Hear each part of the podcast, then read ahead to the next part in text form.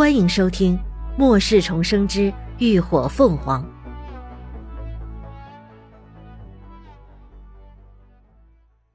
第二百零一集《公主抱》。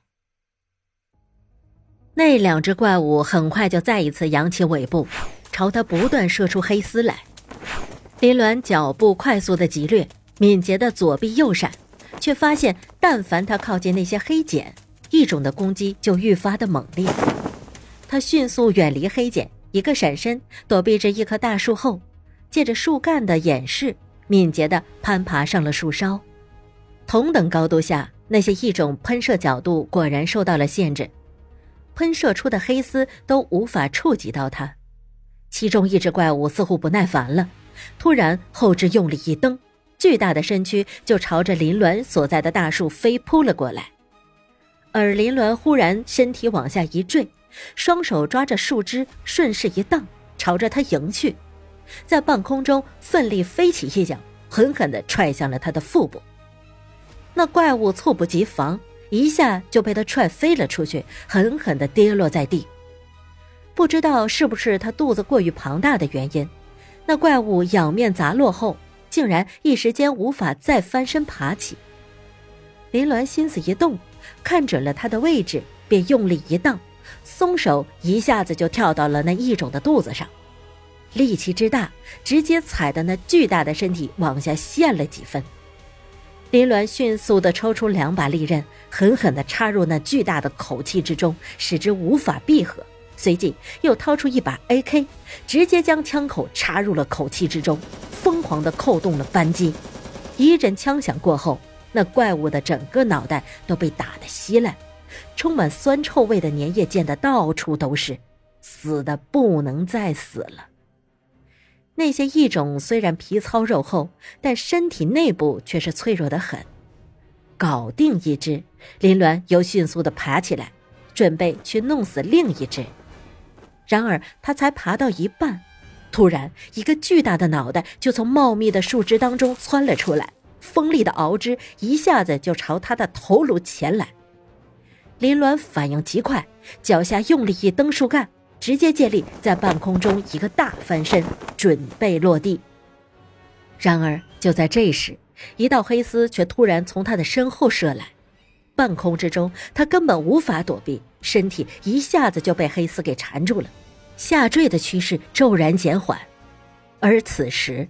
树顶上不知道何时又多出了三只黑皮异种，它们快速收缩着尾部，从四面八方朝他喷射出黑丝，瞬间缠住了他的四肢，将他整个人都吊在了半空之中。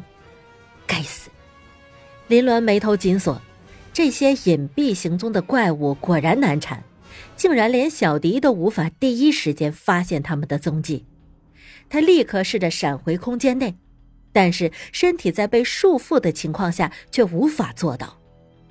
眼看着一只黑皮异种突然腾空朝他扑来，可下一瞬，他所有的动作却都在半空中戛然而止。巨大的身体轰然砸落在地，再无法动弹。那是高迪在精神攻击。小迪，别冒险！他连忙阻止。如此远距离的操控攻击。而且目标的精神防御还不低，以高迪目前的能力来说，太过牵强了。高迪没有说话，可他的精神力却依旧严密的萦绕在他四周。林鸾拼命的扯拉挣扎着，但那些黑丝的韧性极强，徒手根本挣不开的。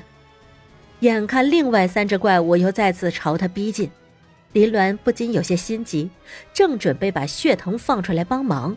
忽然，耳边传来几道凛冽的风声，紧接着，束缚他四肢的黑丝骤然断裂，他整个人猛然朝下坠去。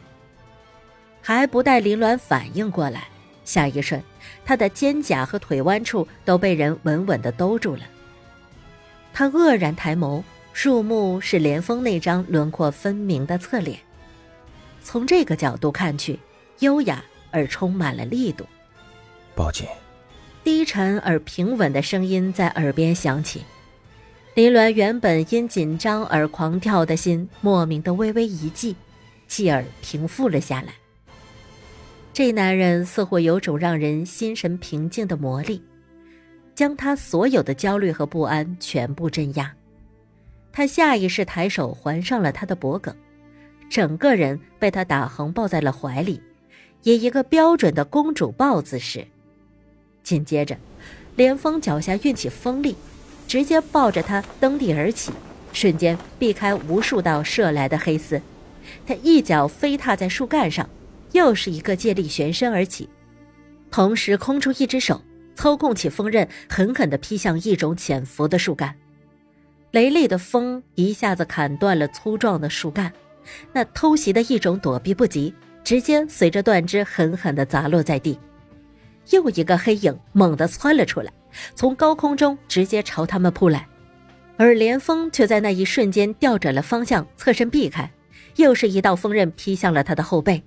那坚硬无比的皮肤，竟然是被他这一下切出了深深的伤痕。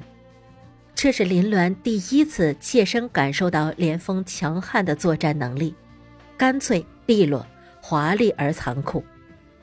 为了不给他添加负担，他只能尽量的将重心贴近他的胸膛，同时收紧了手臂的力度，也好让他的一只手能够将他抱稳。不知为什么。下一刻，他突然感觉到那宽厚温热的胸膛在微微震动，耳边有轻微的气声传来，他似乎在笑。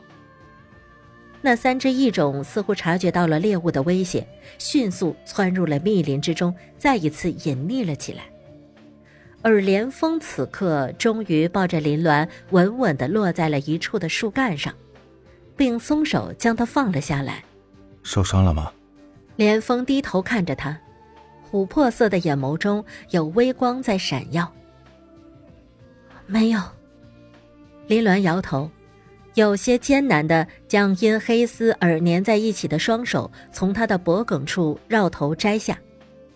因为抬手垫脚的关系，他整个人的身体都不禁朝着连峰贴近了几分，仿佛投怀送抱一般。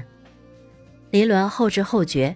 不免有些尴尬，连忙朝后退了一步，几乎整个人都贴在了树干上。连峰倒是毫不在意的模样，抽出腰侧的军刀，帮他把黑丝割断。你怎么会过来？林鸾揉了揉被勒出血痕的手，忍不住问道。连峰微微勾唇，语气有些揶揄：“ 赶来英雄救美啊！”林鸾无语。这话说的，好像算准了他要等人救似的。不过，作为三番两次被救的对象，他确实无力反驳。他果断放弃这个话题，转而问：“其他人呢？”连峰道：“他们正在往这儿来，有六甲在，那些异种暂时不敢靠近。不过，其他人也被刺激的够呛。”那阴公吼起来，妥妥的杀敌一千，自损八百。找到出口了，连峰问。有，林鸾忙抬头四下看了看，伸手朝着左上方的屋顶指去，在那儿。连峰顺势看去，果然看到那一处有个圆形的气窗。你在这等着。他说完，便纵身跃向了另外一个树干，几下就顺着树梢一路攀爬上了屋顶的框架上。感谢您的收听，下集更精彩。